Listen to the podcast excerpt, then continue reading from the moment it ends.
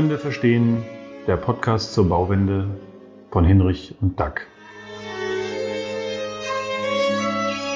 Jetzt geht's los. Es läuft, sieht wunderbar aus. Ja, also hallo allerseits, ähm, liebe Zuhörerinnen, liebe Zuhörer. Ich freue mich, ähm, zur, welche ist es jetzt, die fünfte Episode, zur fünften Episode begrüßen zu dürfen. Und ich freue mich ganz besonders auch auf den Gast, den wir heute haben, Frau Professor Elisabeth Endres. Ähm, wir haben uns ja hier darauf geeinigt, wir duzen uns hier. Also hallo Elisabeth, herzlich willkommen. Ähm, hallo. Wir, genau, hallo Doug, herzlich willkommen ähm, zur fünften Episode. Moin. Moin. Und, äh, genau. Und, und wie immer, ähm, bevor wir gleich in Media Res, ins Medias Res gehen und über das Thema Bauwende und Low-Tech reden werden, erlaube ich mir wie immer diesen kurzen Exkurs zum Thema Bitcoin. Ähm, ihr alle habt es, glaube ich, mittlerweile mitbekommen, meine Leidenschaft und auch meine Überzeugung, dass das ganz viel im positiven Sinne ändern könnte, vielleicht auch die Bauwende befeuern könnte. Und diesmal, äh, ich war auf einer Bitcoin-Konferenz, ähm, geht es, möchte ich so auf einen Aspekt hinweisen. Also die These der Bitcoiner ist, dass es eine andere Zeitpräferenz gibt. Also was bedeutet das? Mal angenommen, ich hätte tatsächlich dieses Geldsystem Bitcoin, ähm, das einfach immer fixiert ist auf 21 Millionen, es wird nicht mehr und deswegen steigt es im Wert, dann habe ich ja gar nicht mehr so diesen Druck, Geld permanent ausgeben zu müssen, diesen Druck, den wir jetzt haben in einem Geldsystem, das halt weniger wert wird, wie wir jetzt gerade durch die starke Inflation merken. Das heißt, ich kann es mir leisten, mehr auf Qualität zu setzen, so nach dem Motto, gut Ding hat weil. Und dabei will ich es mal bestehen lassen. Ich erlaube mir das immer wieder mal, das mit einfließen zu lassen. Ähm, keine Ahnung, ob diese These stimmt. Ich werde weiter berichten. Und jetzt äh, steigen wir voll ein. Und ähm, also es war eine schöne Geschichte, Elisabeth, wie ich dich getroffen habe, nämlich auf der Bau. Äh, und die Bau ist ja auch im Kontext mit der Bauwende durchaus schwierig, in Teilen würde ich sagen. Ja, also man hat nicht den Eindruck, dass die Botschaft angekommen ist. Mir zumindest ging es so. Aber ich war dann total happy, als ich an diesem Stand, ich glaube, es war der Universität Berlin, oder? An dem euer Forschungsprojekt, und darüber ja. werden wir heute ganz sicher noch reden, vorgestellt wurde. Und ich habe dich zufällig angesprochen ob ich diesen Stuhl haben darf, ähm, damit du dich nicht ins Leere setzt und habe dich dann gleich gefragt, nachdem du sagtest, du seist die Projektleitung, die Projektleiterin, ähm, ob ich dich mit in den Podcast einladen darf. Du hast sofort Ja gesagt, obwohl du gar nichts wusstest, mich auch nicht kanntest. Und jetzt wie immer und damit ähm, äh, übergebe ich mal gleich an dich und auch an Doug, äh, hat sich herausgestellt, Doug und du, ihr kennt euch natürlich schon, ja. Ähm, offenbar ist das äh, in der Szene kennt man sich. Aber jetzt zu dir. Wer bist du? Ähm, was machst du? Was hast du mit der Bauwende zu tun? Wie, ähm, wie kannst du das befeuern? Und dann ähm, geht's los. Du hast das Wort. Okay, ja, vielen Dank erstmal und ich habe mich total gefreut und ich, das hat ja erstmal was damit zu tun, dass ich das sehr sympathisch fand, dass du mir nicht den Stuhl unterm Hinter weggezogen hast. und deswegen war ich dir ja auch was schuldig. Also von daher äh, freue ich mich, habe ich mich gefreut, äh, dass, äh, dass du da gefragt hast. Und freue mich auch hier zu sein. Und umso schöner war es auch von mal wieder was zu hören, äh, weil ich das in sehr guter Erinnerung habe, wie wir vor Jahren in Berlin was anders machen wollten und äh, es geschafft haben. Das ist ein großes äh, Erfolg gewesen. Deswegen freut man sich natürlich immer, äh, Menschen wieder zu treffen, wo man weiß, die haben auch äh, äh, fürs Gleiche die Gesinnung äh, zu äh, merken, dass wir in vielen Dingen auch im Bauwesen und der Energiewende anders denken. Ich habe Architektur studiert in Kaiserslautern und in München und äh, eigentlich hat mich die Bauphysik und der Gebäudetechnik seinerzeit nicht so interessiert. Da war die Gebäudetechnik auch noch was anderes als heute. Und dann fehlt mir noch so ein paar Punkte. Und dann hieß es, nein, dann gehst du mal zum Herr Hausladen. Das ist ganz interessant äh, in München. Und, äh, und das ist ganz einfache sechs Credits, äh, die kriegst du schon. Ich, ich habe keine Ahnung von Haustechnik. Ich konnte mal ganz gut rechnen, deswegen war ich ganz gut in Haustechnik, aber fühlte mich da nicht so zu Hause. Dann bin ich in die Vorlesung gegangen und dann habe ich gedacht, was ist denn hier los? Der redet von Entwerfen bei der Haustechnik, von der Bauphysik, dass das Einfluss hat auf auf wie viel Technik wir brauchen. Dann fand ich das sehr interessant und habe auch die Prüfung ganz gut bestanden und dann suchte er ein Nivi. Und so bin ich irgendwie aus dieser Architektur, von der ich total überzeugt bin, immer noch, dass ich, wird das auch wieder studieren, ähm, in die Haustechnik gekommen, weil das einfach äh, damals in München großer, dieses interdisziplinäre Arbeiten, großer Aspekt war, den ich aus Kaiserslautern Anfang der 2000er noch nicht so kannte. Und äh, bin dann dort äh, eben am Lehrstuhl lange gewesen, Lehrstuhl für Bauklimatik und Haustechnik und ähm, dann auch später, als er in Ruhestand gegangen ist, bei Thomas Auer noch weitergearbeitet ähm, mit einem Forschungsprojekt und bin peu à peu aber ins Ingenieurbüro Hausleiten gewechselt. Und ähm, da sind wir auch ein interdisziplinäres Team und versuchen eben äh, zwischen Gebäudeperformance, also was leisten, es ist das Talent unserer Architektur, die wir, wir machen selber keine Architektur im Büro, sondern äh, arbeiten mit Büros zusammen und versuchen die Performance des Hauses nach vorne zu bringen, die Eigenpassivität und erst im zweiten Schritt zu überlegen, welche Technik brauchen wir und seit über zehn Jahren jetzt auch ganz intensiv mit der Frage der Energieversorgung beschäftigen. Also das sind so die drei Standbeine des Büros und äh, das macht große Freude. Das ist nicht immer einfach, weil der Mindset ein anderer ist zur Technik als den, den wir vielleicht äh, vertreten im Büro. So dieses, das brauchen wir alles, das hinterfragen wir. Wir kommen eher mit der Frage, wie wenig ist genug? Ähm, und das ist auch etwas gut Ding braucht weil, glaube ich, äh, dass wir auch wieder merken, was wir alles nicht brauchen. Vielleicht haben wir jetzt viele Jahre gewusst, was wir alles brauchen oder was haben gedacht, wir wissen, was wir alles brauchen, um auch wieder dahin zu kommen, äh, darüber zu diskutieren, was wir nicht brauchen. Und äh, in dem Zusammenhang kenne ich DAC und da haben wir diskutiert, ob wir noch zentrale Warmwassersysteme brauchen oder das direkt mit Strom machen können. Mhm. So Bevor wir das, das Gespräch, da freue ich mich ja schon total drauf. Aber jetzt komplettier das doch mal. Du bist ja auch Professorin. Vielleicht erzählst du das auch. Genau. Ja, 2019 kam dann der Ruf an die TU Braunschweig. Ähm, für, auf, damals hieß es Institut Gebäude- und Solartechnik. Ich habe das dann umbenannt, nachdem ich hier war in Bauklimatik und Energie der Architektur ähm, einfach um den Aspekt der Bauphysik auch darin gut abbilden zu können. Die Energie der Architektur ist für mich nicht eine Hokuspokus-Forschung, sondern wirklich äh, um deutlich zu machen, äh, die Architektur äh, oder das, was wir gestalten als Architektinnen, Architekten, ist verantwortlich dafür, wie viel Energie wir letztendlich brauchen, wie warm und wie kalt unsere Häuser werden, wie viel Energie in den Materialien steckt, also das Thema der grauen, goldenen, embodied Carbon, äh, wie auch immer man das nennt, äh, Energie. Und auch die Frage, wie können Sie in unsere Erzeugung und in unsere Lastmanagement äh, der Zukunft äh, einbeziehen. Also die Architektur schon als wesentlicher Aspekt auch und die Verantwortung auch äh, im Umgang mit Gebäuden ähm, nicht an die Ingenieure zu schieben, sondern schon in die Architektur, äh, die Lehre auch hineinzubringen. Wow, also das, ähm, äh, Doug, ich möchte, dass du jetzt dann auch nochmal das mit den Fragen einleitest, aber für mich ist das wirklich, ich habe ja jetzt mich da schon ein bisschen auch angefangen mit zu beschäftigen. Für mich ist es echt ein bisschen mindblowing, wie anders wir, glaube ich, als konventionelle Architekten, die wir waren, und wir ändern uns da gerade, denken müssen, auch gerade, also eigentlich im Umgang mit fast allem. Aber Doug, vielleicht kannst du auch nochmal, du hast immer, du kannst immer ganz gut auf den Punkt bringen, so die, was sind die zentralen Fragen, die du Elisabeth jetzt äh, stellen würdest, was ist anders? Ja? Inwiefern muss sich das Mindset von uns Planern verändern, damit wir genau diesen Weg, den Elisabeth jetzt bearbeitet und skizziert hat, gehen können? Und formuliere das mal in der Frage, dass wir da so in die Diskussion reinkommen. das, das brauche ich gar nicht. Also weil die Fragen, die ich, die ich an Elisabeth habe, das sind eigentlich Kleinigkeiten. Das ist schon fast so ein persönlicher Disput irgendwie, wo wir einfach grundsätzlich andere Auffassungen haben. Was ich viel, viel wichtiger finde, ist äh, den Konsens, den wir beide in dem, was sie gerade beschrieben hat, haben, zu betonen, weil ähm, sie hat es so ganz locker gesagt, naja, man muss den Architekten mal erklären, ähm, was sie da eigentlich machen, wenn sie entwerfen in Bezug auf Energie.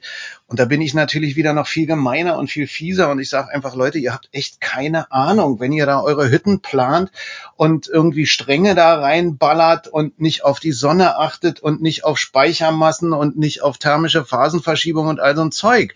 Und das ist halt eben genau der Punkt. Also ich meine, ein guter Architekt der muss sowas eigentlich mit drin haben. Und ein guter Entwurf hat von vornherein davon auch so viel berücksichtigt, dass der Haustechniker eben minimal noch zu tun hat und minimal eingreifen muss. Und das, was wir machen, ist einfach letztlich tatsächlich eigentlich auch so eine, so eine völlige Rücksichtslosigkeit, wenn wir hier in der selbstverliebten Arroganz als Architekten vor uns hin entwerfen und uns nicht um Statik kümmern und nicht um Haustechnik kümmern, sondern naja, das machen dann die Fachingenieure. Und das sollen die da mal wieder, wieder gerade biegen irgendwie. Das ist einer der vielfältigen Gründe, warum es oft diese, diese unsäglichen Streitereien zwischen Architekten und den Ingenieuren gibt. Das ist das eine. Und das andere ist natürlich, dass ähm, also ich erinnere mich an mein Studium, da wird dann auch Bauphysik gemacht, da wird dann auch Materialkunde gemacht und so. Und das sind alles so die Sachen, die sind uninteressant, das sind völlig veraltete Professoren, das wird stiefmütterlich behandelt und all das, was man eigentlich braucht, um ein Gebäude so zu optimieren, dass man feuchte regulierende Baustoffe verwendet, dass man irgendwie mit Speichermassen äh, arbeitet, die irgendwie die Temperaturamplitude innerhalb des Gebäudes runtersetzen und so weiter das kriegst du entweder gar nicht mit oder du musst es dir selber aneignen. Und ähm, da knüpfe ich jetzt mal an, weil das ist doch eine, eine coole Frage, weil du bist Professorin, äh, du lehrst. Mhm. Also was hat sich da geändert und wie unterscheidet sich deine Lehre? Wie bereitest du die, die Planer, die Architekten auf ihr Berufsleben vor? Ähm, genau in dieser Hinsicht.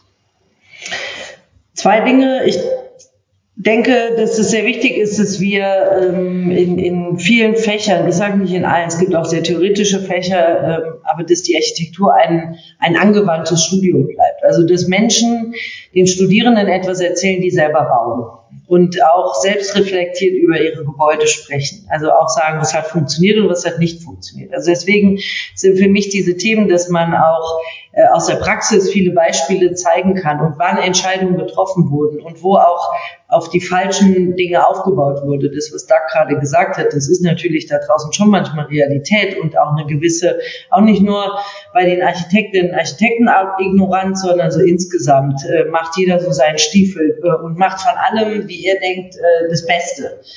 Und äh, ohne äh, die Überschneidung und äh, auch die Interaktion zwischen den einzelnen, zwischen der Physik, äh, zwischen der Statik, also was ja auch Physik ist, und auch der Gestalt irgendwie übereinander zu legen.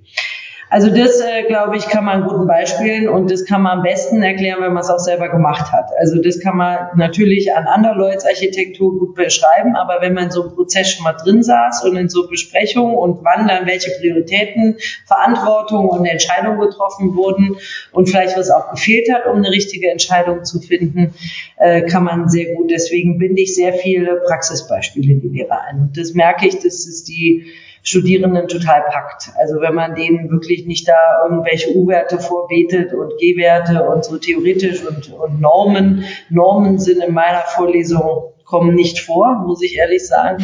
Mir geht es darum, äh, dass die die Prinzipien verstehen. Schön. Sehr schön. also ich, ich, ich entschuldige mich immer, wenn mal irgendwie so 18.017 fällt, dann merke ich so selber, jetzt, äh, jetzt muss er aufhören. Ähm, dann entschuldige ich mich auch mit dem Trock für den trockenen Kram. Aber Spaß beiseite. Ich glaube, es geht darum, dass man Prinzipien erklärt. Und das andere ist, dass wir sehr viel versuchen, eigentlich seit ich hier bin, habe ich jedes Semester etwas gebaut mit den Studierenden. Und sei es nur eine Stampflehmwand äh, oder wir waren an der A gemeinsam mit Kolleginnen äh, und haben ein Haus äh, repariert, das von der Flutkatastrophe zerstört wurde.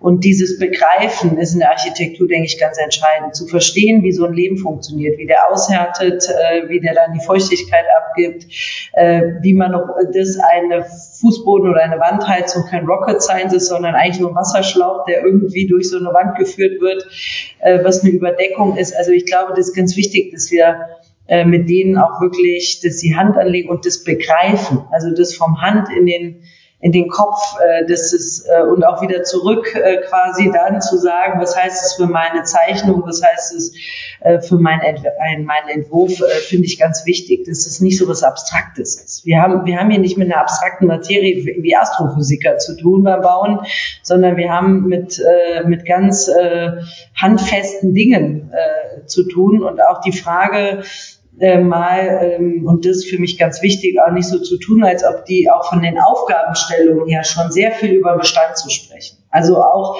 heranzuleiten, ist jetzt mein meine absolute Überzeugung, dass die Aufgabe der Architektur in Zukunft ist, sich mit dem Bestand zu beschäftigen und vielleicht auch nicht zu bauen und das eben auch in die Diskussion mit reinzunehmen und nicht zu sagen, das kann der Bestand gegenüber dem Neubau nicht, sondern erstmal zu sagen, was kann denn so ein Haus im Bestand und was kann das auch gut, was kann das vielleicht sogar besser, das was der Doug gesagt hat, weil es weil es nach ganz einfachen Prinzipien gebaut ist.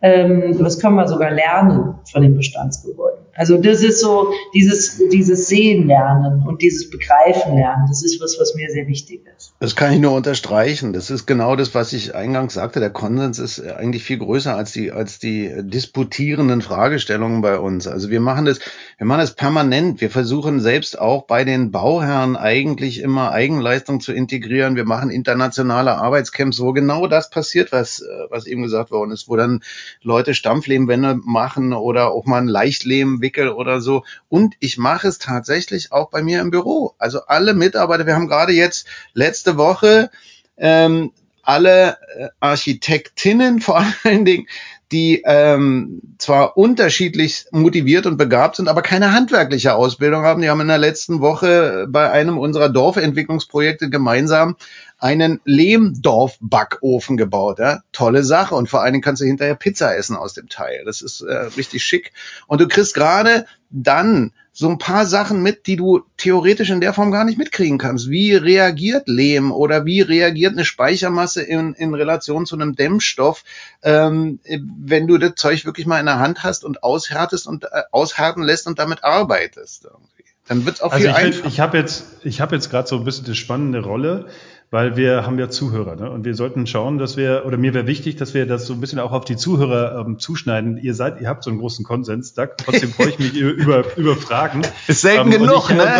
Und, und, mir, und, mir, und, mir, und mir kommen, und mir kommen ganz viele Fragen. Ja? Also Lehmbackofen, Hands-on und so weiter, finde ich alles super, finde ich alles geil. Ähm, jetzt sitze ich hier und da kommt ein Bauherr, zum Beispiel ähm, aus München, ja, ein Bauträger, und der hat auch Bock oder der muss vielleicht wegen ESG und so weiter nachhaltig zu bauen. Und dann kommen wir an und ähm, ich habe ja mittlerweile, also DAC macht bei uns auch Schulungen und da bin ich jetzt also auch schon ganz schön gebrieft in vielerlei Hinsicht und auch mit dem Hinterfragen werde ich immer besser. So, und dann stößt man sofort an ganz viele Hürden. Also zum Beispiel, gerade eben hatten wir so ein Gespräch auch wieder, ja. Ähm, ja, also wir müssen auch alles nach DIN machen. Zum Beispiel. Ne? Also du nimmst ja noch, du entschuldigst dich, wenn du eine DIN in den Mund nimmst, finde ich spannend.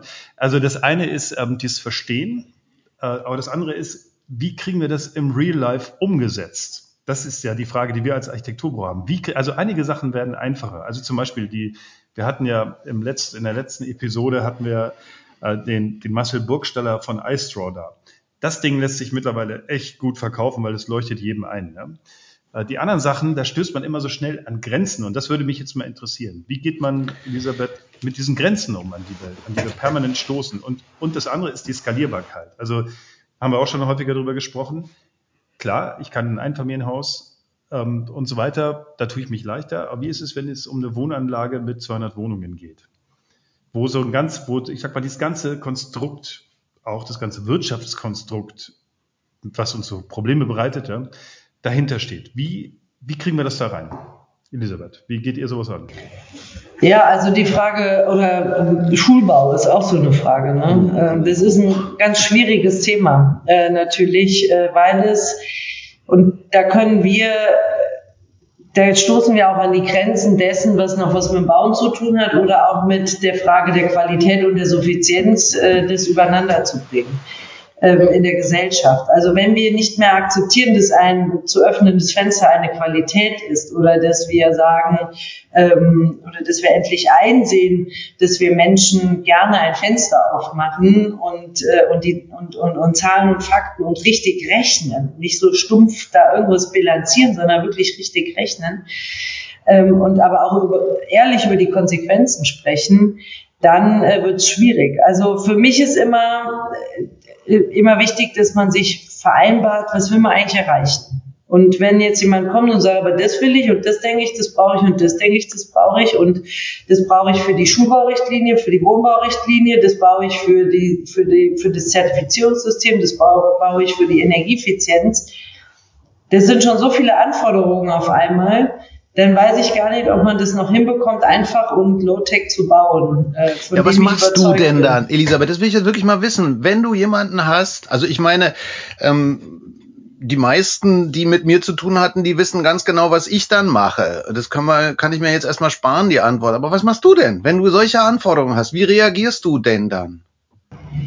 Also die erste Frage ist ja immer, ähm, wo konterkarieren sich zwei von den Anforderungen? Wenn einer Low-Tech bauen will und sagt, ich will aber ein EH40-Haus haben, mhm. dann frage ich erstmal, ähm, wie wichtig ihm das ist und ob er bauen kann ohne die Finanzierung. Das wäre für mich schon mal, und wie viel er bereit ist, für, nur für den, von dem Finanzierungsgeld aufzugeben, weil das Haus vielleicht ein bisschen teurer wird.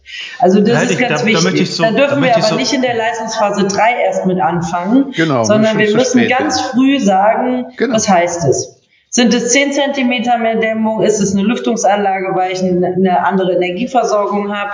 Ähm, und was sind wirklich Zahlen und Fakten? Also was kostet es und äh, was, was kriege ich bei der Förderung und was würde auch passieren, wenn ich äh, das gleiche Geld nehme und vielleicht ein etwas kleineres Haus baue? Da reden wir jetzt nicht von, dass wir viel kleiner bauen, aber die Frage, was wir jetzt auch gerade mit den Forschungshäusern, wo wir uns getroffen haben, da haben wir uns ja ganz andere äh, Ziele gesetzt. Da haben wir ja ein Haus aus äh, Holzleben gebaut und eins aus Ziegel und haben gesagt, kein Ventilator im Haus und 20 bis 25 Quadratmeter im Schnitt pro Person. Also wir haben die Wohnfläche pro Person relativ niedrig gesetzt und haben ein, haben gesagt, der Grundriss muss, jedes Zimmer hat ein Fenster, um Technik zu vermeiden. Und das ist gar nicht so einfach.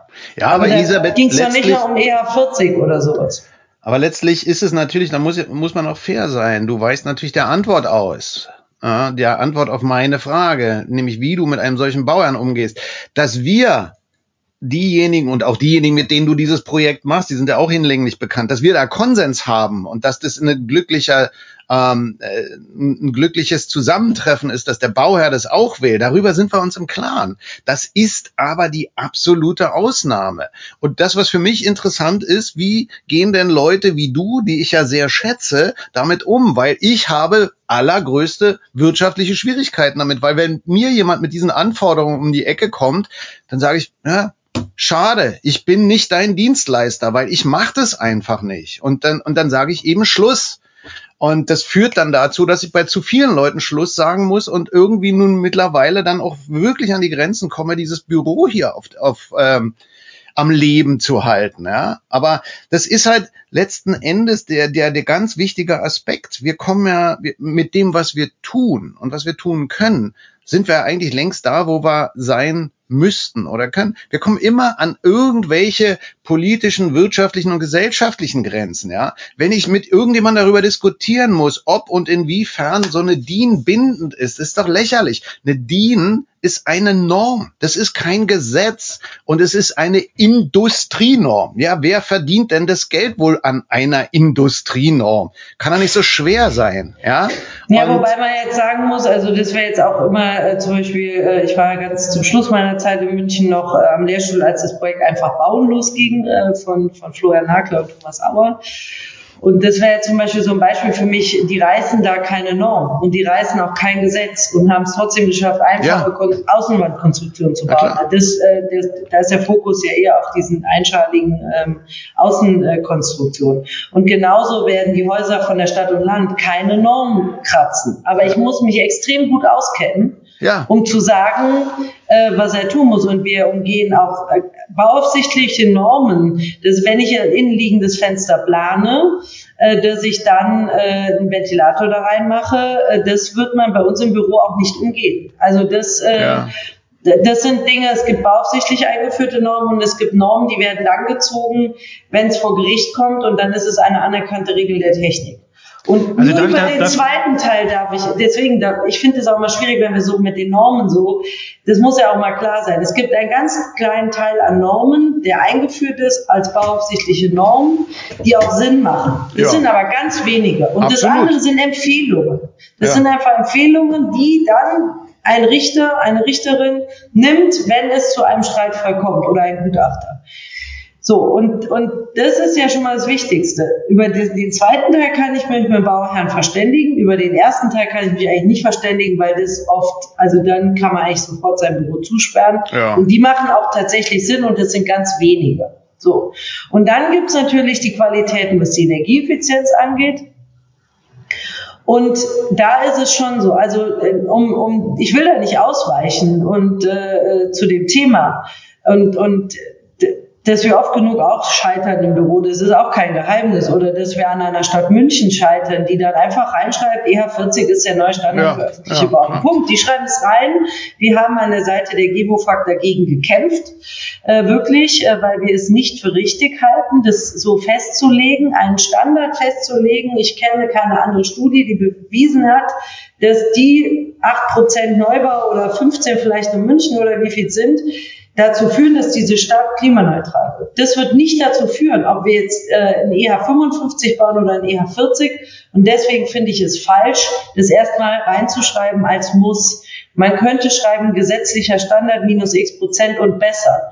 Damit würde man der Baukultur einen großen Gefallen tun und würde äh, auch ähm, keine Materialschlacht äußern. Das also sind Dinge, die kann ich äußern. Das kann ich auch dem Bauherrn so sagen. Wenn der aber, um sein Projekt durchzubringen, diesen Energiestandard braucht, dann kann ich ihm noch sagen, wenn du jetzt noch Lotec bauen willst, dann müssen wir aber drüber reden, ähm, dass du eine ordentliche Energieversorgung hast. Also es gibt ja nicht nur, weil er gar nichts davon macht oder weil er sich von allem verabschiedet, nur dann kann man mit ihm bauen. Das glaube ich nicht. Es gibt schon noch innerhalb unserer gesetzlichen Anforderungen ähm, Möglichkeiten, einfach zu bauen. Da hast du ähm, recht. Da hast du recht. Ich möchte mal da direkt drauf eingehen, weil das ist ein Punkt, der ist für mich wirklich ganz wichtig. Weil ähm, letzten Endes hast du gerade eine Situation beschrieben, an der wir jetzt in der jüngeren Vergangenheit ein paar Mal wirklich ganz bitter gescheitert sind. Also der Punkt ist einfach der, die Leute, die für diese Vorhaben die Ausschreibungen machen oder die Vergabeverfahren machen, die haben halt keine Ahnung, was ja auch in Ordnung ist. Wo sollen die denn, wo sollen diese Leute, die eigentlich als, als ähm, Amtspersonen für die Ausschreibung verantwortlich sind, dieses Wissen von dir oder von mir oder die Erfahrung her haben und dann diese Ausschreibung machen. Das heißt, die nehmen da irgendwas, von dem sie der Meinung sind, das ist jetzt das Richtige und das Sinnvolle. Und wenn das Ding einmal dann über die Vergabestelle gelaufen ist und wenn es einmal über eine EU-Ausschreibung gelaufen ist, da kannst du nicht hinkommen und sagen, ja, das macht jetzt mal anders. Worauf ich hinaus will, ist, dass dieses, diese Schwierigkeit, dass die wirklich mal vielleicht auch nochmal anders herausgearbeitet wird und anders betrachtet wird, weil wir haben nämlich, und das ist ganz lustig, wir sind bei einer Kita, bei so einer Geschichte rausgefallen, weil wir gesagt haben, nee, also es ist völliger Schwachsinn, was da in den Ausschreibungskriterien steht. Und die Bauamtsleiterin, die war so dankbar, dass die von uns das mal gesagt bekommen hat. Da sagt sie, na, wie können wir es denn ändern?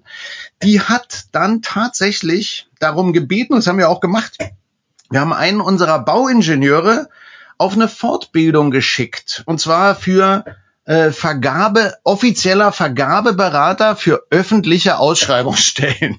ja, da hat er eine Fortbildung gemacht und mittlerweile ist er in Berlin und vor allen Dingen in, im, im ländlichen Raum in Brandenburg, Mecklenburg-Vorpommern, Sachsen-Anhalt und so weiter ist er unterwegs und unterweist dort tatsächlich die Leute, die die Ausschreibung machen, in Bezug auf die Kriterien, die in so einer Ausschreibung kommen sollen. Ja.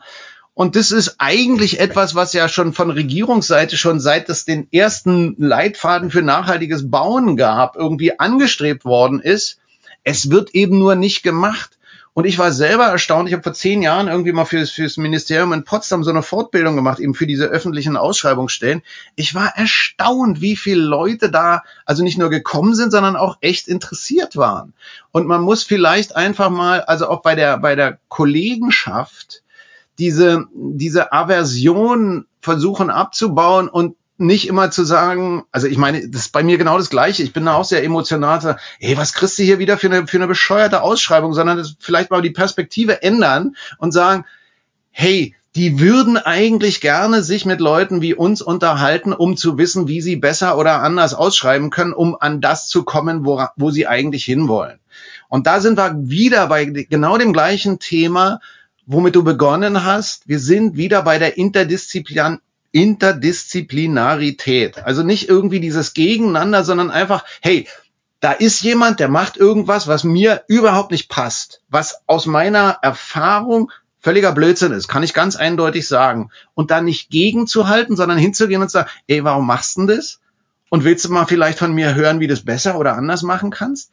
Und das ist eigentlich, also wenn man versuchen sollte oder versuchen würde, dafür eine Job- oder eine Arbeitsbeschreibung zu machen, ich wüsste gar nicht, wie die aussehen soll. Und was viel wichtiger ist, ich wüsste nicht, wer oder wie, den, wie der bezahlt werden soll. Bei uns war das jetzt so ein total glücklicher Zufall, dass die Bauamtsleiterin da ganz großen Wert drauf gelegt hat. Ja, und die hat dann also tatsächlich auch die Beratung, die wir für sie dann gemacht haben, für ihre Mitarbeiter, die hat die dann auch wirklich bezahlt. Aber das ist, also das war ein Zufall. Ja, ja. ja. Und also wir haben das ja sogar also beim ich, Bund ich hatte, mitgemacht, ja.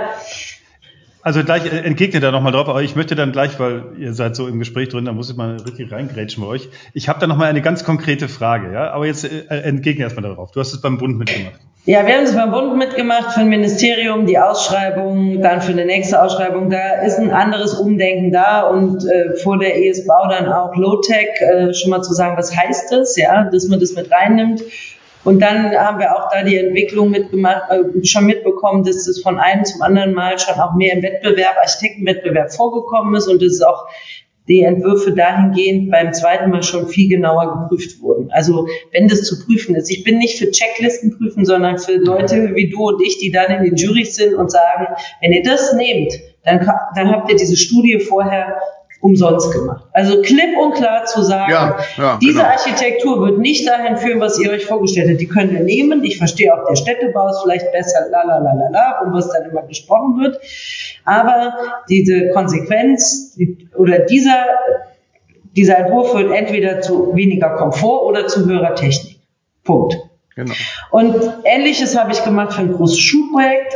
Da ein sehr umsichtiger Bauer. Und das finde ich, es ist, wie gesagt, man, man kann auch über das Scheitern sprechen. Ich würde sagen, da ist es, läuft es nicht gut. Ein umsichtiger Bauherr, der das im Wettbewerb schon gefordert hat, wo man das super vorbereitet hat, auch eine, finde ich, gute Auslobung dazu geschrieben hat, das ist ja schon mal die halbe Miete, gute Büros ausgesucht hat, dem man das zutraut, und einen Entwurf ausgesucht hat, der jetzt aus Low-Tech-Sicht vielleicht nicht 100 Punkte hatte, sondern 90. Aber man kann jetzt auch nicht sagen, alle Architektur dreht sich nur noch darum, sondern es geht ja auch um ein gutes Abwägen. Und das war eins, wo man gesagt hat, das ist ein Entwurf, wo man die beste Schnittstelle findet unter allen, unter pädagogischen Konzepten und allen Konzepten. Und jetzt war aber Clip, es war schon im Jurybericht steht drin, wo hinsichtlich Low-Tech das Haus bearbeitet werden müssen. Die haben mich dann weiter mitgenommen in die Beratung des VGVs, in die Beratung der Ausschreibung, in die Auswahl der Planer. Man hat sogar äh, das so weit gedreht, dass man gesagt hat, ja, Low-Tech heißt, Honorare werden vielleicht weniger. Das ist ja eine der großen Probleme, dass wir äh, Ingenieure nach der Investitionssumme bezahlt werden, weil man, zu, weil man meint, dass ein Gebäude mit viel Technik mehr Aufwand in der Planung ist als ein Gebäude mit wenig Technik. Es ist genau andersrum aus der Erfahrung. Wir ja, müssen viel ja. mehr zusammensitzen. Wir müssen viel mehr diskutieren. Auch im produktiven Streit manchmal dazu kommen. Wir müssen den Bauherrn, den Bauherren beraten. Also es ist viel mehr Arbeit, Technik wegzulassen und wir kriegen weniger Geld. Also das ist ein, ein großes Problem, das ich sehe in der Honorierung von Ingenieurleistung. Und, ähm, und das, das gilt auch für Architektenleistung. Auch, auch. Aber, Aber ich kann genau ja nur von dem reden, das ich brauche, um meine Leute zu bezahlen und die zu motivieren und einen Anreiz zu geben. Das hat man in dem also Wettbewerb jetzt, schon jetzt ausgeklingt. Das hat man in dem Wettbewerb, also in dem Verfahren schon gesagt, ihr kriegt eine gewisse Summe X, auf jeden Fall. Also so als Ausgleich für Low-Tech. Und dann haben die das alle versprochen. Wir haben gute Planer, gutes Planerteam meiner Meinung nach ausgeübt. Es läuft aber nicht. Nach zwei Mal war schon drin, hieß es, nee, natürliche Lüftung in der Schule, da kommt erst, erst zog es im Winter, gut, das wissen wir alle, dass wenn man im Winter das Fenster aufmacht, dass es zieht, da ist die Frage der Kammer der Zumutbarkeit und ob Lehrer, ob das zumutbar ist. Es geht ja schon los mit dem, wie viel ppm lässt man zu, das lasse ich jetzt mal weg, aber dann ging es um die Zumutbarkeit. Dann, okay, dann hat man gesagt, das ist so, das gesunder Menschenverstand kann man sich noch vorstellen. Beim Drei Fixe später ist ja, aber im Sommer kommt kein Sauerstoff mehr rein, wenn innen und außen gleiche Temperaturen sind. Dass wir immer einen gewissen Impuls an der Fassade haben. Sonst wären wir doch alle erstickt. Ich verstehe überhaupt nicht die Diskussion. Es kam jedes Mal und ich sitze wirklich nur in diesem Fixen drin und das ist sehr ermüdend. Also wir haben keine Planungsaufgabe. Wir sitzen für den Bauhändler drin und versuchen Low-Tech durchzubringen. Und dann kommen von der Stadt und von allen anderen andere Interessen noch mit rein muss ich jetzt sagen, weil es meine Heimatstadt ist, es ist nicht München, es ist nicht Braunschweig. ähm, und und das äh, und das das ist ermüdend und das ist ganz schwierig. Und das ist, und, und ich weiß aber, wenn unser Büro da sitzen würde und von hinten zwei Personen bei uns im Büro Druck machen würden aus der Geschäftsführung, dann wären wir in dem Projekt schon weiter. Und ich weiß, und ich frage mich auch, da gebe ich dir, habe ich keine Antwort darauf, wie kriegen wir dieses Mindset in die Büros und in unsere Planungskultur. Da geht es um Planungskultur und da geht es darum, nicht mehr Dienstleister zu sein, sondern Treuhänder äh, mit dem Geld unserer Bauherrenschaft umzugehen. Mit dem Geld, so, das sie investieren ich, ich und das ein. sie auch in Zukunft zur Wartung brauchen. Wir sind Treuhänder und keine Dienstleister. Ich gebe dir gleich also, eine Antwort, jetzt lassen wir erstmal Hinrich. Sag, genau, also ich werde jetzt mal einhaken, weil mir geht die ganze Zeit ganz viel durch den Kopf. Ich war ja gerade in diesem Joe Fix und da haben wir folgende, also ich finde das alles super nachvollziehbar und es zeigt ja genau ähm, die, die, äh, die, das Spannungsfeld auf. Äh, es blendet jetzt eine Sache aus, weil die bei euch nicht vorhanden ist. Ihr wisst, worum es geht und wie man daran geht. Wir wissen das nur bedingt, wir lernen es gerade, ja. Und das ist wahrscheinlich die Standardsituation bei vielen Planungsbüros, behaupte ich jetzt mal, ähm, dass man, dass wir uns da erst reindenken müssen. Also ich habe jetzt, also die, ich schilder mal die Situation, in der wir gerade eben in diesem Gespräch waren. Wir haben einen Bauherrn, der will, ja. Wir haben Planer, die wollen alle. Und, ähm, und ich sage jetzt einfach mal aus offenbar Unwissenheit heraus, ähm, haben wir jetzt schon gesagt, ja, wäre doch gut, wenn es ein EH40-Haus wäre. Also jetzt gleich, also ich habe stelle Aber was will Fragen. der denn? Du sagst, wir wollen, er will, die Planer wollen. Was wollt ihr denn? Genau. Was ist denn eure, was wollt ihr denn? Das frage ich mich. Also wir haben eigentlich so eine DAC-Präsentation gemacht. Ziel? Wir, wir, also es, es geht schon darum, wirklich ähm, Low-Tech zu implementieren ähm, regenerative Baustoffe und so weiter und so weiter. Also in dem Fall, es ist ein Projekt, es ist ein Neubau. Also dieses Thema, äh, dass man in den Bestand geht, bin ich völlig d'accord, ist da aber nicht das Thema. Mhm. Also es ist ein Neubau, Wohnanlage, 120 Wohnungen, Kita und Gewerbe. Es soll ein ähm, kompletter Holzbau werden. Ich möchte gerne von den Materialien, von den Materialien her das Thema Stroh mit reinbringen, Strohdämmung. Ähm, wir wollen schauen, dass wir auf ähm, also keine Unterkellerung haben und, und, und. Also wir spielen, wir deklinieren die gesunden Baumaterialien durch, auch im Innenraum, also die, die Strohtrennwände, ähm, Lehmoberflächen. Mhm. All solche Themen bringen wir rein. Und natürlich einen guten Energiestandard. So, und jetzt war mein, ich gebe es ganz offen zu, ich oute mich hier als jemand, der da anscheinend die falschen Weichenstellungen vorhatte, habe gesagt, ja, EH40 sollten wir doch mal untersuchen, oder? Ob das nicht Sinn macht, wenn man es ähm, sozusagen, du hast gerade gesagt, macht nicht immer Sinn. Also das wäre meine erste Frage. Meine zweite Frage ist, wir stoßen dann ganz schnell an so eine Grenze. Also es ging zum Beispiel um das Thema Lüftung. Ja, dann habe ich, dann habe ich gesagt, also ich möchte, dass wir keine kontrollierte Wohnraumlüftung haben. So, ja, dann sagen die, ja, aber die DIN, die fordert das und so. Ähm, ja, und was sagt man dann? Ja? Also in dem Fall es dann, ja, okay. Dann ist ja die Frage, also, welche DIN fordert das? Das fordert keine DIN. Das, das ist fordert, genau der Punkt. Das, das fordert ist, keine DIN. Das ist total das wichtig. Das steht natürlich, wenn ich da irgendwie die 1946, ist es ja nicht so, als ob ich die ganzen Dinger nicht kennen würde. Ähm, das, äh, das erstmal, wenn man sich, und wir haben den TÜV Süd eingeladen, weil wir es selber irgendwann nicht mehr wussten im Büro, weil da so viel rum, äh, natürlich, äh, wenn man dichtes Gebäude baut, muss man Fenster aufmachen. Und wenn ich ein innenliegendes Bad habe, muss ich Luft nachströmen lassen wegen Geruch. Das hat aber nichts mit dieser 1946 zu tun, sondern es gibt eine bauaufsichtlich eingeführte Norm, die 18017, die besagt, wenn ich ein innenliegendes Bad oder ein Sanitärraum habe oder eine Küche, dann muss ich so und so viel Kubikmeter nachströmen lassen. Und das kann ich entweder machen, indem ich es mit dem Lichthalter koppel, oder ich kann es machen, äh, ich, indem ich es im Dauerzustand nachlaufen ähm, äh, lasse oder mitlaufen lasse. Und dann habe ich Undichtigkeiten im Fenster oder ich habe kontrollierte äh, Undichtigkeiten in der Fassade. Fair enough. Das ist die einzige Norm und die kann ich sogar umgehen, wenn ich als Architekt ein Bad mit Fenster baue. Dann habe ich erstmal dann muss ich entweder, wenn ich es selber benutze, demjenigen sagen, was das heißt, wie man Fenster bedient und wie man richtig lüftet, oder ich muss es beim Mietvertrag mit dazugeben. Oder ich kann immer noch einen kleinen Ventilator einbauen, wenn ich das will, der feuchte gesteuert ist und nur angeht, wenn jemand wochenlang nicht im Haus ist und sich aus irgendeiner Weise da Feuchtigkeit in der Wohnung äh, das weiß ich nicht. So.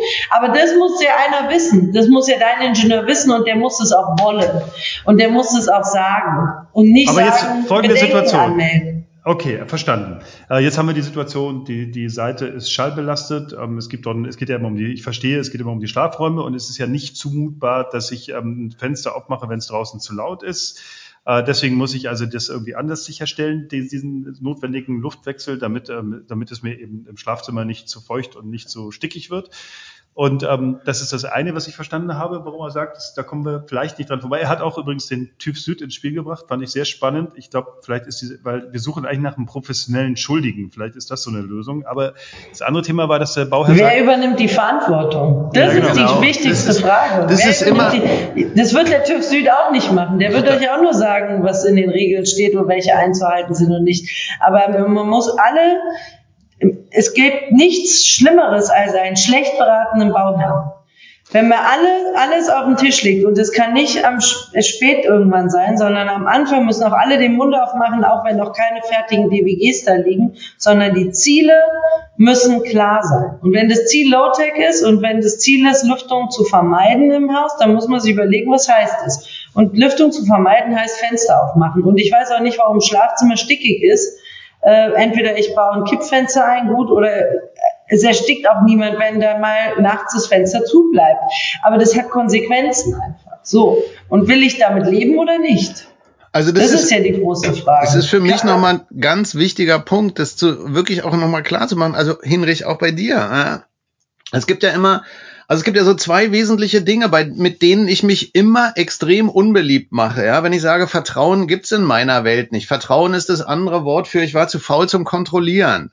Äh, das ist das eine und das andere ist, du musst dich frei machen vom Geld. Aber es ist tatsächlich genau so, wenn dir da irgendeiner mit DIN um die Ecke kommt, dann musst du genau das tun, was Elisabeth eben gesagt hat. Du musst einfach fragen, was meinst du denn eigentlich? Und dich nicht von solchen Schlagworten erschlagen lassen. Und es gilt natürlich auch genauso für dich. Du versteckst dich ja auch unter irgendwelchen EF sonst was Dingern, die du dann anbietest, ohne wirklich genau zu wissen, was die Konsequenz ist. Also Vorsicht mit solchen Geschichten und Vorsicht auch irgendwie mit den Leuten, auf die man dann hört, die vermeintliche Fachingenieure sind, gerade Haustechniker oder Elektrofritzen, die dir irgendein Zeug erzählen, was wir da unbedingt brauchen. Pussekuchen. Warum brauchen wir das? Erklär's mir, sag's mir, zeig's mir. Wenn du es gut erklären kannst und wenn es nachvollziehbar ist, bin ich der Letzte, der dagegen opponiert. Aber das ist ja meistens gar nicht der Fall. Das passiert Aber doch jetzt, gar ich muss jetzt frage ich nochmal nach. Also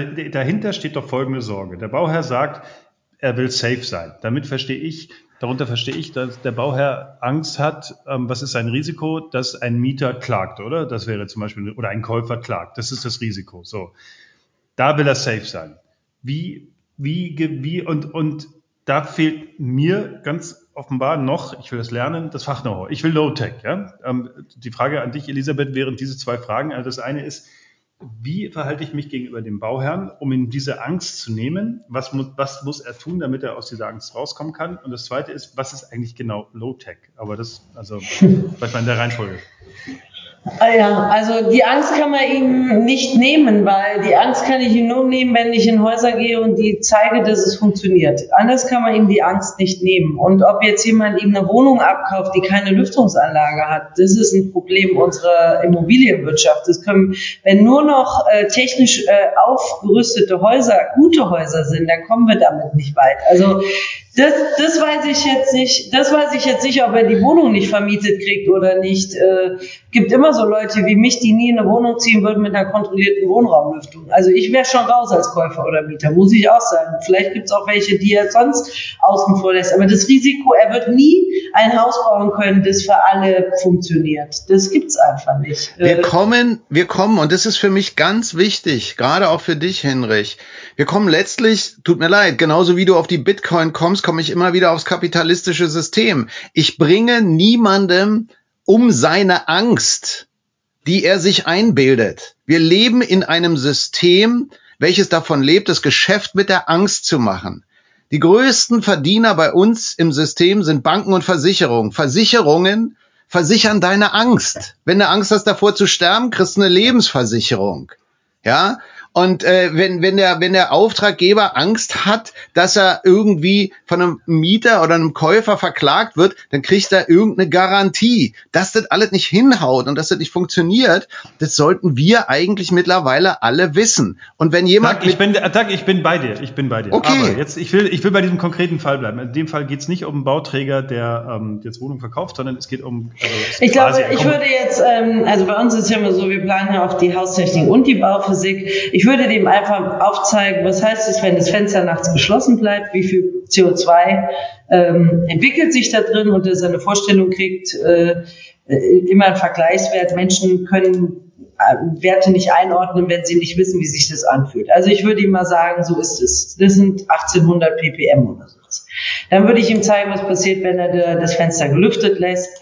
Das ist doch das Gleiche wie beim Schulbau. Wenn ich denen sage, äh, sie müssen das Fenster während der Stunde aufmachen, sagen, das kann ich mir nicht vorstellen. Wenn man denen sagt, dass nach 20 Minuten, drei Minuten ist beim äh, plus fünf Grad außen, dann kann, kann sich ein Mensch darunter was vorstellen. Ich glaube, es ist wichtig, dass wir mit diesen komplexen Zahlen auf menschlichen Maßstab in der Erläuterung kommen. Was heißt das für mich oder für meinen Mieter oder für meinen Käufer? Das ist wichtig, dass wir frühzeitig, das macht, das ist keine normale Leistung, dass man mal zeigt, was passiert in so einer Wohnung, was CO2 angeht. Äh, das ist schon mal das eine. Das andere ist, ähm, dass man eben sagt, ähm, ja, wenn du das, wenn du jetzt eh ein innenliegendes Bad hast, dann machen wir den Fensterfalzlüfter in das, aber wir legen jetzt nicht nach denen aus. Und das heißt für dich, dann, äh, das ist eine Empfehlung in der Norm, die hintergehen wir. Deine Konsequenz könnte das und das sein. Mach an deinem Mietvertrag äh, einen äh, ein, äh, eine Klausel, wie er lüften soll und mach an deinen äh, Verkaufsvertrag, schreib rein, dass das es nicht erfüllt. Und wenn er dann Angst hat, die nicht verkaufen zu können oder vermieten zu können, das kann man ihm über Ingenieur Engineering nicht leisten.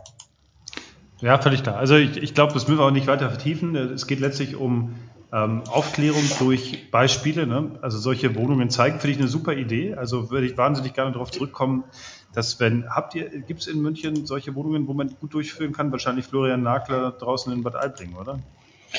Florian Nagler bei Weibling, aber ähm, auch, äh, auch die städtischen Wohnbauten in München gibt es einige, die so gebaut sind. Ja. Und ich meine, es gibt ja auch die anderen, es gibt ja auch, das muss man auch sagen, gerade in München von der GEWO-FAK tolle Studien, was die sechs Forschungshäuser in Riem zeigen, äh, dass Menschen mit diesen, je mehr Technik drin ist, äh, das Performance Gap steigt von dem, was man sich in der Energie erwartet hat, in dem, im Komfort. Dass äh, je mehr man einbaut, desto mehr wird, äh, steigt die Divergenz zwischen Ziel und Wirklichkeit. Wirklichkeit. Äh, okay, ja. Zwischen die Wirklichkeit und die Realität äh, und äh, zwischen die Idee und die Wirklichkeit fällt da der Schatten.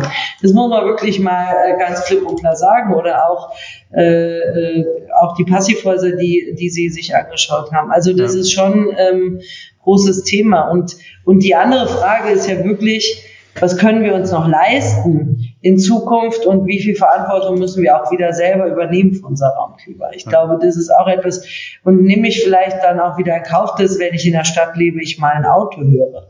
Also, das ist schon ein Thema natürlich, weil es gibt auch viele Altbauten in München an Straßen, wo das überhaupt nicht in Frage gestellt wird, weil es ja. da ist. Also deswegen, man kann auch in Häuser gehen, die weder Schallschutzfenster haben noch sonstiges äh, wo Menschen schon sehr lange drin leben und gelernt haben, mit dem zu leben, weil sie waren, sie hatten gar nicht die Wahl, ja. ähm, sich da so bequem etwas zu suchen. Sagen wir so. Ja.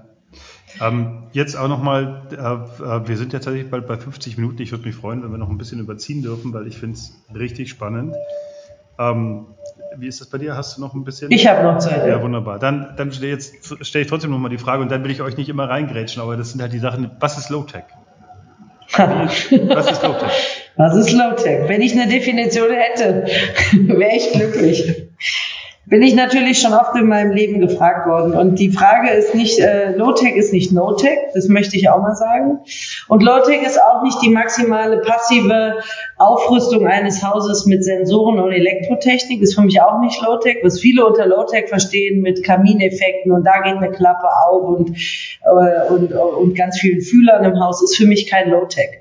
Für mich ist Low-Tech erstens, wenn wir Komponenten anbauen, was die Technik angeht, also ein System nehmen, das äh, ganzjährig mein Haus in Schuss, äh, also zu komfortablen ähm, äh, oder zu guten raumklimatischen Verhältnissen führt, äh, wenn ich eine Kühlung im Sommer brauche, dass ich dafür nicht ein zweites System habe oder gar ein drittes System, sondern dass ich sage, wie ist der Lastgang des Hauses und wie ist der Lastgang des, oder was kann dieses, äh, dieses, dieses System machen für 90 Prozent der Fälle und die anderen 10 wird es zu warm oder wird es vielleicht auch mal eine Stunde zu kalt oder ich schaue mal, wann würde es denn überhaupt 19,6 Grad werden. Also das ist für mich Low-Tech, wenn ich ein System habe, das sehr viel kann.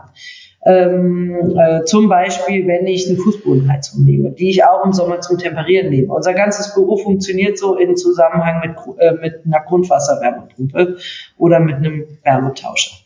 Ähm, und und für mich ist auch nicht äh, Low-Tech, wenn ich äh, 180 Motoren zur Nachtlüftung, äh, witterungs- und einbruchsgeschützt ähm, äh, plane, sondern da kann für mich Low-Tech auch eher sein, dass ich die Fußbodenheizung im Sommer nehme, um mit erneuerbaren Energien zu kühlen. Also nur mal so als Zeichen, dass es nicht darum geht, gar nichts mehr einzubauen, sondern dass es darum geht, eben mit wenigen Komponenten einen guten Komfort für, das, für die meiste Zeit im Jahr zu schaffen. Und auch das menschliche Nutzerverhalten mit einzubeziehen. Also jemandem zuzutrauen, für seine eigene CO2-Zufuhr, also Abfuhr und Frischluftversorgung mal einen Griff in die Hand zu nehmen und Fenster aufzumachen. Ähm, das ist banal, kann man meinen, aber das ist nicht, äh, das ist nicht, dass man das in Planungsbesprechungen immer äh, mit großem Freude entgegennimmt, solche Vorschläge. Okay. Das ist ja. für mich Low-Tech. Und das Zusammenspiel eben Lastgänge vom Gebäude, also Überhitzung und Auskühlung zu reduzieren über die Architektur, über Speichermaße, über die Physik und im, in der Umgebung zu schauen, wann habe ich fluktuierende ähm, Energien aus Wind und Sonne und äh, dass mein Gebäude vielleicht in Zukunft, wenn der Strom teuer ist, auch abgeschalten werden kann vom Netz und äh, das ist nochmal vielleicht die Königsdisziplin, wie wir auch äh, in Zukunft Lastmanagement über unsere Gebäude machen können. Ich sitze gerade am Institut, äh, ist für mich Low-Tech, könnten jetzt viele sagen, was hat denn das mit Low-Tech zu tun? Wir haben einen großen Raum, der große klimatische Probleme hatte, vor allem Sommer 70er Jahre, Hochhaus, 10. Stock, kein Sonnenschutz. Also, ich habe äh, umgebaut das Institut hier ähm, ähm, äh, an der Uni in Braunschweig zu einem Reallabor mit äh, Lehm. Und äh, wir haben versucht, eben in einem Bestandsgebäude, in dem wir nicht viel machen können, durch gezieltes Setzen von Wänden zu überlegen, können wir diese große Fläche im Winter und im Sommer anders nutzen, indem wir gezielt Wände setzen, die unterschiedliche Räume konfigurieren, haben eine PV auf dem Dach, eine reversible Wärmepumpe und pumpen in diese aktivierten Lehmwände ähm, nur dann, wenn Strom im Netz ist, kühle, also äh, und, und ziehen die ziemlich weit runter in der Kühle, weil der Lehm ja eine sehr sorptive Fähigkeit hat und wir eben mit dem Lehm ähm, aus diesen Stromspitzen sehr lange Energie speichern können. Und im Winter laden wir die auf, um Elisabeth, mal ganz kurz unterbrechen bitte. Lehmwände, sind das Stampflehmwände oder ist es gemauert? Nee, das sind äh, zwölf unterschiedliche Systeme. Also okay. es ist ähm, von Leichtbau mit äh, Limiscanthus-Platten, äh, die durchspült sind, bis hin ja. zu Kapillar Kapillarmatten in Strohmattenlehm beworfen. Also wir mhm. haben von traditionellen äh, Systemen bis hin zu lehmgemauerten Wänden, aber Stampflegen haben wir nicht, weil das die Statik des Hauses ja. nicht äh, ja. getragen hätte im zehnten Stock. Und man muss ja auch ehrlich sagen, der Stampflehm ist zwar sehr schön, aber die wirksamen Schichten, das waren so die Voruntersuchungen, die wir gemacht haben, sind eher die ersten zwei bis drei Zentimeter. Ja. Ähm, und deswegen haben wir jetzt, äh, aber hätten wir sonst auch einen, einen Teil aus Stampfling gemacht, ging jetzt aus der Statik, aus der Punktlast heraus nicht. Ähm, und das funktioniert super gut. Und die Frage ist ja, wie verteilen wir uns im Raum? Und dann äh, haben wir in Apolda diese Gewächshäuser in der, bei der IBA Thüringen in diesen Eiermannbau gestellt vor Jahren. Kann man ja gerade sehr schön auch besuchen zur IBA-Ausstellung Thüringen. Und ähm, wo, man, wo wir gesagt haben, ja, wenn das Haus das nicht leistet, dann stellen wir ein zweites rein und das ist im Winter das, was wir nutzen und das heizen wir ziemlich schnell mit unserer eigenen Körperwärme, mit dem Licht und mit dem Computer. Ja. Äh, und, äh, und, und solche äh, äh, Themen haben wir eben hier auch gemacht, dass wir sagen, wir nutzen diese Fläche im Winter und im Sommer etwas anders. Und im Sommer haben wir eben viel Speichermasse, speichern Strom, Stromspitzen aktiv. Und jetzt kann jeder sagen, ist denn das noch Low-Tech? Für mich ist es totaler Low-Tech da jetzt mit einer Wärmepumpe ohne, ohne irgendwelche Regelkreise, sondern einfach äh, kaltes Wasser in diese Wände zu, zu spülen, das ist äh, überhaupt nichts Schwieriges. Und dafür aber ähm, keinen einzigen Motor an der Fassade zu haben, keinen Sensor, keinen Sonnenschutz, der einen Windrichter braucht, haben wir alles nicht. Ähm, ist für mich äh, schon oder mich im Winter in, in einen kleineren Raum zurückziehen zu können, der warm ist, weil die große Fläche vielleicht ein bisschen kälter ist. Und jemanden, den das nicht so stört, wenn es 19 Grad ist, der bleibt halt auf der Fläche sitzen. Das sind für mich schon Konzepte, die, die sind fernab von allen Komfortmodellen, die wir heute fahren. Aber der Mensch ist auch fernab von allen Komfortmodellen. Und deswegen ist es für mich wichtig, dass wir da ganz anders drüber nachdenken, messen und Erfahrung sammeln. Und das ist für oh, mich ja. schon Low-Tech, das Zusammenspiel zwischen erneuerbaren Energien, Materialien und eben der Minimierung von Komponenten. In der Konstruktion, aber auch in der Technik. Also finde ich total gut. Ich, ja, finde ich total gut, was du da erzählst, aber da möchte ich jetzt mal ganz frech noch ein bisschen einen draufsetzen, weil wir sind gerade dabei zu versuchen, in Sachsen-Anhalt so eine Dorfentwicklung zu machen und wir wollen, ähm, wir, wir sind dabei, ähnlich wie du mit deinen ganzen Wänden und so weiter, wir sind, zu wir sind dabei zu versuchen, eine Förderung von der Zukunft Bau zu kriegen oder so. Aber was ich sagen wollte, also diese Kühlung, wir haben, wir haben ein Konzept, wo wir, es ist noch nicht realisiert, es schwirrt im Augenblick noch in unseren Köpfen rum wir haben da sehr viel Wasser. Also da ist, sind halt die Teiche, da sind die Elbwiesen und so weiter. Da ist immer viel Wasser vorhanden und auch ein relativ hoher Grundwasserstand mit der entsprechenden Temperatur. Und unsere Idee ist einfach eine Windwasserpumpe, also möglichst direkt, ohne, ohne eine Übersetzung über Strom oder sonst irgendwie was. Windwasserpumpe, so wie man das aus den alten Western kennt hochpumpen in eine Zisterne, so dass du letztlich den, den, den Druck, den Wasserdruck hast. Und wenn es dann brauchst, lässt du es dann durch die mit Rohren versehenen Lehmwände äh, laufen, machst einfach den Hahn auf. Äh, ist letzten Endes überhaupt nichts anderes als das, was du da gerade eben erzählt hast. Nur, dass da eben diese ganze Stromgeschichte nochmal rausgeht, weil das funktioniert halt rein mechanisch. Jetzt kannst du natürlich sagen, irgendwie, wenn er jetzt hier irgendwie mit Spiel mir das Lied vom Tod Western ankommt mit seiner Windwasserpumpe, ist es vielleicht doch ein bisschen sehr weit zurückgenommen, aber ich finde es ganz reizvoll und wir sind, wie gesagt, gerade dabei, sowas zu planen oder zu konzipieren. Mal gucken, ob wir das hinkriegen auch noch.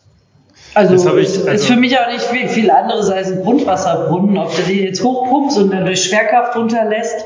Nee, der Unterschied ist der, dass wir nicht mit Strom arbeiten, sondern du äh, hast halt wirklich. Aber irgendwann muss ja der, also der Wind produziert ja Strom, oder? Erstmal. Nee, nein, nein, nein, nein, nein, eben nicht. Deswegen sage ich ja, das ist ja, das ist wie, wie bei ja, wie in den Dafür alten bin Western. ich jetzt vielleicht zu jung, Duck. oh komm, ey, also. ich habe keine Aber du kennst, du kennst doch diese typischen Windwasserpumpen, die, die in diesen Eisenbahnlinien ja, standen. Ja, diese, ja, ja, ja. ja, Wind, so, ja, mhm. Und da hast okay. du halt keinen Strom mehr. Das ist rein mechanisch. Ja, das ist eine das Grund. Bild, das Bild kriege ich jetzt nicht mehr aus dem Kopf, Doug. Du bist sowas von Spiel mir das Lied vom Tod. aber, aber jetzt, also ich möchte jetzt, ich möchte jetzt, das fällt mir fast gut dazu, das Bild, ich möchte jetzt noch euren epischen Streit einmal live ausgetragen sehen. Also Doug ähm, ist ja ein Verfechter der Stromheizung, ähm, eingelegt als Gewebe, am besten in der Decke. Äh, und er hat mir gesagt, dass ihr da einen Dissens habt. Und jetzt möchte ich nochmal einmal hören und sehen, wie ihr, oder habe ich was Falsches gesagt? Nee, sagt, nicht ganz, nicht dann, ganz. Und dann möchte ich euer, dann möchte ich euer Dissens jetzt, den tragt mal aus, weil das Ja, nicht ganz. Also, das muss ja gar nicht unbedingt Stromheizung sein. Es ist zwar häufig eine Stromheizung bei uns, das ist tatsächlich so. Ähm, das sind einfach Glasfasermatten, Bewährungsmatten, die eben elektrisch aktiviert werden können. Nein, der, der große Dissens, an den ich mich erinnere, war der, ich bin ja totaler Verfechter von einer Deckenflächenheizung. Also wir machen seit mittlerweile, pff, weiß nicht, jetzt sind es schon zehn, zehn, zwölf Jahre. Wenn wir überhaupt mit einer Heizung arbeiten, was auch nicht immer der Fall ist, dann möglichst immer in die Decke. Und wenn die Decke nicht ausreicht, dann noch ein bisschen in die Wand. Was ich gar nicht möchte, ist Fußboden und Heizkörper sowieso überhaupt gar nicht. So, und da kann ich mich erinnern, dass Elisabeth die Idee mit der Deckenfläche ganz grausam fand, weil sie der Meinung war, da, ja, da kriegst einen heißen Kopf, kommt die Wärme von oben und will keiner haben, ist ganz unangenehm. Jetzt weiß nee, ich nicht, das ist nicht mehr so. Das ah. nicht mehr so ganz so richtig wiedergegeben. Also, ich, wollte, ich, ich wollte gerade sagen, ich wollte gerade sagen, also, entweder, entweder erinnere ich mich falsch oder ähm, du hast dich vielleicht entwickelt. Jetzt, jetzt bin ich Nein, gespannt auf deine Antwort. Also die Physik habe ich nicht gedreht in den letzten fünf Jahren. Mir ging es drum, äh, ich erinnere mich sehr gut, ich weiß noch genau, in welchem Raum wir saßen und, ähm, und die, mir ging es drum, äh, an einem ersten Termin äh, den Bauherrn gut zu beraten, was die Vor- und die Nachteile sind. Und bevor ich über Lastgänge nichts weiß und ich weiß, wie warm muss die Decke sein, äh, darüber zu diskutieren, äh, ob diese Dinge an der Decke hängen müssen oder ob das äh, ein Infrarotpanel an der Wand ist oder im Boden. Also mir ging es eher darum, nicht zu sagen, es ist genau, es ist die Decke. So wie du da jetzt reingegangen bist, war genau. das schon so gesetzt. Und ich habe gesagt, wir müssen das, damit wir den Bauherrn auch gut beraten und dann kann ein, ist für mich auch ein gangbares System, die Decke sein. Wir haben selber Deckenstrahlplatten im, im Büro, die sind zwar wassergeführt und es kommt ja nicht drauf an, aber zu leugnen ist ja nicht von der Wärmephysiologie des Menschen, dass wir über unser Kopf Wärme abgeben. Und wenn wir jetzt in einem Altbau sind und hohe Lasten haben und viel Wärme über eine Deckenstrahlplatte abgeben müssen, dann kann das wirklich zu Unbehaglichkeiten führen, wenn ich da acht Stunden drunter sitze. Wenn wir bei heutigen Lastgängen im Raum sind, wo man vielleicht manchmal viele Tage im Jahr gar keine Heizung mehr brauchen und mit sehr niedrigen Temperaturen da reingehen, dann kann das durchaus für mich ein sehr gängiges Konzept sein. Oder eben nur mal kurz äh, äh, einen Booster habe, dass ich den Raum warm kriege auf einmal. Aber ich glaube, man muss es eben genauso ehrlich sagen, was sind die Vor- und die Nachteile und äh, in welches Haus passt es. Ich bin immer nicht für so generelle Lösungen für alles, sondern zu sagen, was, was, was kann das Haus leisten, was, äh, was passiert da drin, sitzt da acht Stunden Kinder in der Schule drunter und äh, jetzt zum Beispiel bei dem Gebäude von der Stadt und Land in Berlin machen wir eine Versuchswohnung auch mit der Deckenstrahlplatte, ähm, haben auch die ähm, und auch nicht mit einer Vollbelegung, weil wir dynamisch die Heizlast gerechnet haben und nicht statisch. Also wir legen das Haus nicht mehr aus, als ob es in Berlin den ganzen Winter dunkel ist, minus 10 Grad und immer die Fenster offen stehen, sondern sagen, haben so Nutzerszenarien hinterlegt und sagen, wie viel brauchen wir wirklich. Und wir sehen einfach, dass wir nur noch eine sehr kleine Fläche an der Decke brauchen, um das, von dem wir gerade ausgehen, zu heizen. Das wollen wir jetzt mal ausprobieren. Und auch mit unterschiedlichen Oberflächentemperaturen. Also ein bisschen größere Fläche mit weniger Oberflächentemperaturen hin zu sehr warmen Oberflächenstrom direkt. Und ich glaube, das muss man einfach mal ausprobieren, wie sich das, äh, wie sich das in einem Geschoss, mehrgeschossigen geförderten Wohnungsbau äh, darstellt. Es haben ja mal alle Angst, dass alle ihren, Heiz äh, ihren Weihnachtsbaum an der Decke festmachen. Äh, so Argumente finde ich dann auch nicht gut. Na, vielleicht habe ich dadurch mal die Gelegenheit, dich äh, in unsere Wohnung oder zumindest in unser Büro einzuladen. Also ich frage dich nicht mal oldschool nach deiner Telefonnummer, sondern ich sage, komm doch mal zu uns und probier mal unsere Deckenflächenheizung aus. Aber äh, es, ist, es ist tatsächlich so und das ist ein ganz wichtiger Punkt. Ähm, äh, das will ich jetzt auch wirklich noch von dir wissen. Von, von welchen Temperaturen redest du denn? Also was wir machen, also wir haben es jetzt ich habe es halt wirklich, wir sind hier ja in einem, in einem denkmalgeschützten Altbau von 1911. Da haben wir, wir machen halt eben oder wir sind bemüht, immer maximal große Flächen zu nehmen, die wir möglichst auch mit einer relativ hohen Speichermasse, das heißt also zwischen vier und fünf Zentimeter Lehm, dann verputzen und aber eben mit einer relativ geringen Oberflächentemperatur. Also die Oberflächentemperatur ist bei uns eigentlich nie höher als 24 Grad. Ja. Und äh, da ist, denke ich, auch tatsächlich nochmal ein ganz großer, äh, ganz großer Unterschied, ob du jetzt wirklich mit diesen Platten, mit den Strahlern arbeitest, die ja teilweise wirklich extrem hohe Oberflächentemperaturen haben, 120 Grad oder sowas in der genau. Richtung. Ähm, da würde ich dann sogar auch tatsächlich ähm, dir beipflichten also unter so einem Ding möchte ich dann auch nicht stehen, weil da kriegst du wirklich eine rote Birne irgendwie.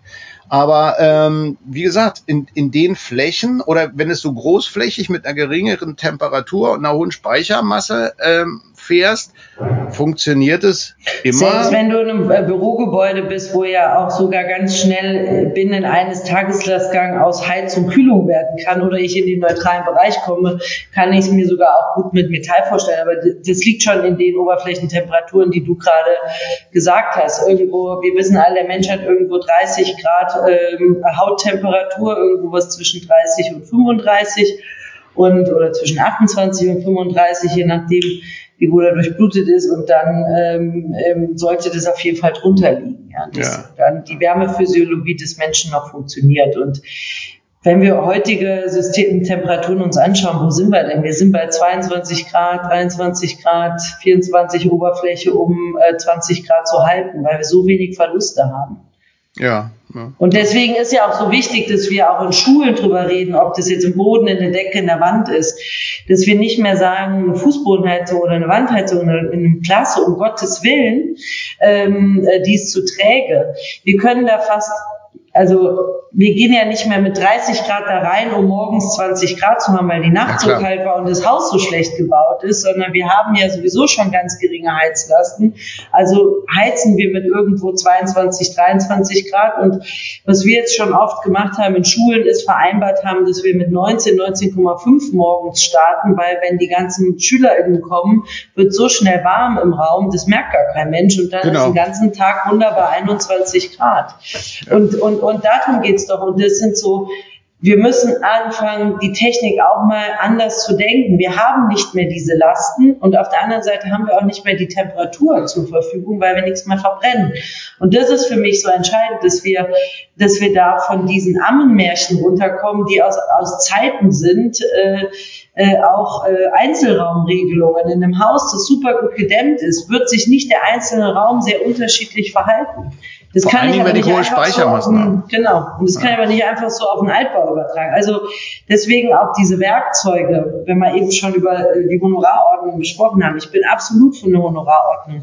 Aber wenn ich für eine Simulation ich sag mal, unter noch einem fünfstelligen Bereich Monate betteln muss, um dem Bauherrn am Ende Geld zu sparen, da fehlt mir auch langsam echt der Anreiz. Also hm. ähm, wir hatten jetzt gerade wieder den Fall, da haben wir drei Monate jede Woche dem Projektsteuer erklären müssen, warum jetzt eine dynamische Simulation zum Einfachbauen wichtig ist und zum Low-Tech-Bauen dass wir das nicht weglassen können, wenn wir es nicht mit den Mitteln, die wir heute haben, kontrollieren und validieren dürfen. Und wir machen das ja nicht für uns.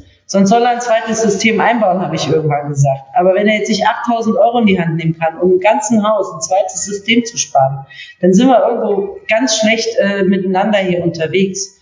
Schmeiß den Projektsteuerer raus, den braucht sowieso niemand, vor allem wenn er so einen Blödsinn erzählt. Ja, aber, äh, aber das ist halt, äh, das ist halt so ein bisschen, was ich sage, unsere Planungskultur muss sich ändern und Ammenmärchen wie man erstickt in einer natürlich gelüfteten Klasse, das gehört in keine Planungsbesprechung. Da werden nicht mit Zahlen und Fakten argumentiert, sondern mit irgendwelchen Emotionen. Und das gehört nicht ins Bau, wenn man mich fragt. Ich also will jetzt an der Stelle tatsächlich mal so langsam die Schlussrunde einläuten. Ähm, weil wir haben jetzt äh, doch schon, also ich naja, ein total muss auch gleich Gespräch. nach Hamburg. Und, und, und ich will dir auch gleich die Frage stellen, dürfen wir dich nochmal einladen? Weil ich glaube, ja, natürlich. Ja, Natürlich. Ja, das finde ich super. Und dann stelle ich dir jetzt noch eine Frage. Ich weiß nicht. Aber das die, machen wir dann ähm, bitte, halt Hinrich, das machen wir dann bitte ja. in meinem Büro. Ich muss ja die, die Gelegenheit ja jetzt nutzen. ich komme drauf zurück dann. Ja, hoffentlich, hoffentlich. genau. Ich habe jetzt schon noch eine Frage, die mich durchaus beschäftigt. Das hatten wir auch ganz am Anfang mal besprochen. Ähm, geht es ein bisschen aus dem Thema raus. Ähm, ich weiß auch nicht, äh, ob sie angemessen ist. Ich stelle sie trotzdem. Und zwar äh, ist es ja, wenn ich auf die Expo Real gehe, völlig klar, das ist eine Männerdomäne, ja, diese ganze Geschichte. Und ähm, ich war bei den Architects for Future auf diesem Festival und das war eine Frauendomäne. Deswegen, also die Rolle der Frau bei der Bauwende aus deiner Sicht würde mich schon nochmal interessieren, ähm, wie, was du dazu sagst und wie du das einordnest. Und wie man das vielleicht auch ähm, ähm, nutzen kann. Ja? Ich habe gestern äh, irgendwo gelesen, der Set, dass Angela Merkel gesagt hat, natürlich bin ich ein Role Model und da bin ich auch stolz drauf, ich war die erste Bundeskanzlerin.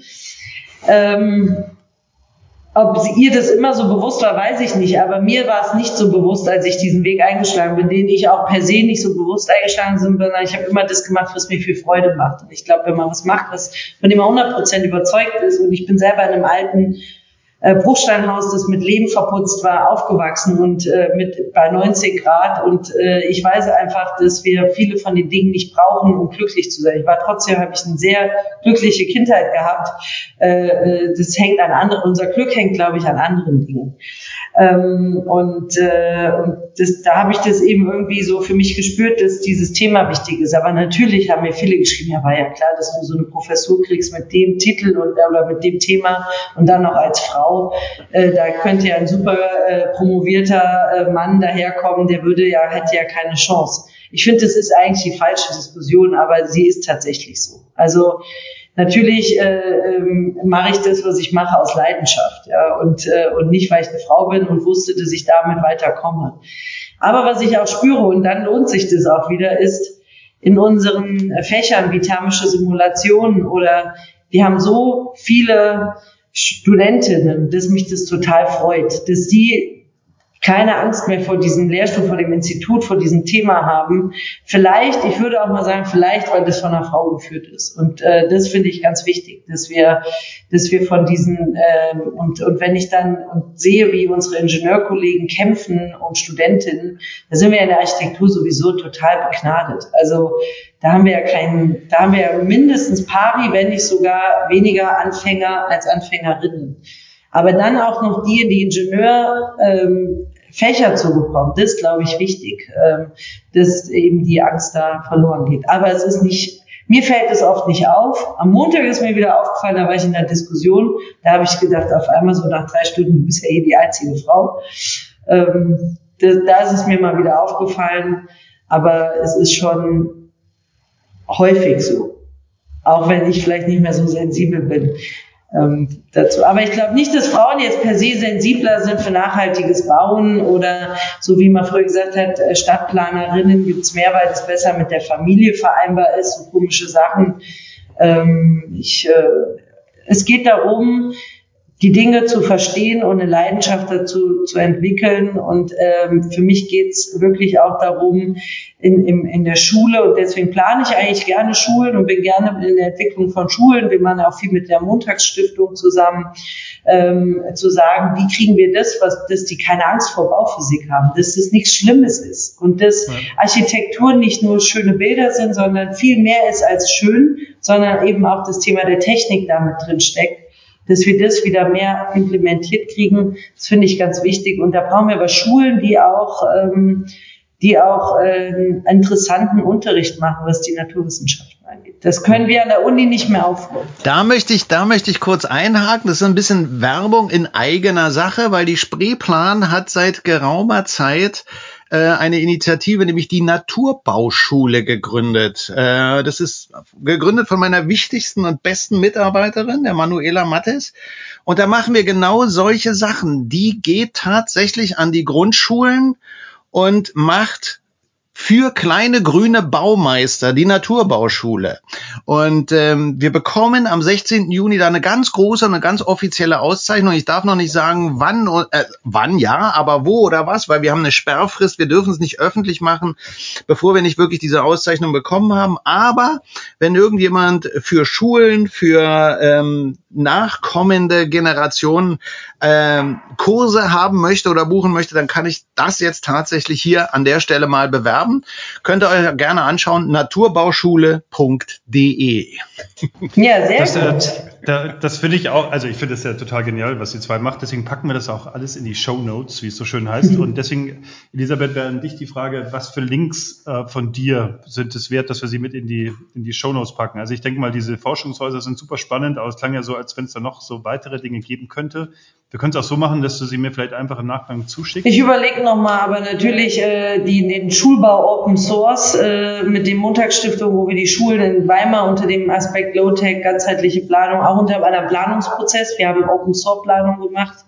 Open Source mhm. saßen alle am Tisch. Es gab keinen Wettbewerb vorher, sondern haben gemeinsam eine Schule, haben Ziele uns festgesetzt und haben danach gestaltet.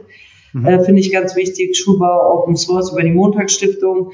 Dann natürlich äh, vorbeikommen hier im Institut, sich das anschauen. Mhm. Äh, das Natural Lab in Berlin, Kollege Eike Roswa-Klinge natürlich, äh, wichtiger Mitstreiter, äh, mit dem wir viel machen. Auch Thomas Auer in München. Äh, mit seinem Lehrstuhl und ähm, ich suche aber auch noch mal weiter. Das sind alles tolle, tolle Dinge, die da gezeigt werden und gerne im Büro vorbeikommen. Wir sitzen in einem alten Stadel, natürlich gelüftet, mit Deckenstrahlheizung im Bestand, im alten okay. Stall. Das also wusste Doug damals nur nicht. also ich, ich kannte das Gebäude, die Heizung wusste ich nicht, das stimmt, da hast du recht, ja. Also dann finde ich, ist es doch ein tolles Schlusswort. Ähm, schickt mir bitte diese ganzen Links zu, dann packen wir das mit Gerne. in die Show Notes rein.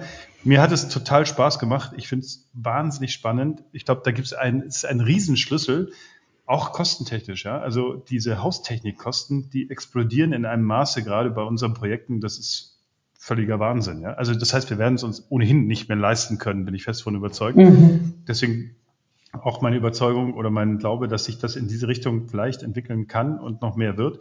Und äh, ich merke schon, äh, ich habe viel gelernt, äh, bin, muss da noch viel mehr lernen, insbesondere wie kriegen wir die Bauherren mit dazu, ja? Und wie lösen wir dieses Thema? Und darüber möchte ich nochmal in einer Folge mit euch reden, ähm, dieses Thema mit der Verantwortung. Wie kriegt man das, wie kann man das umgehen? Wie kann man das gut umschiffen? Damit fangen wir aber nicht jetzt an, weil sonst haben wir noch mal zwei Stunden.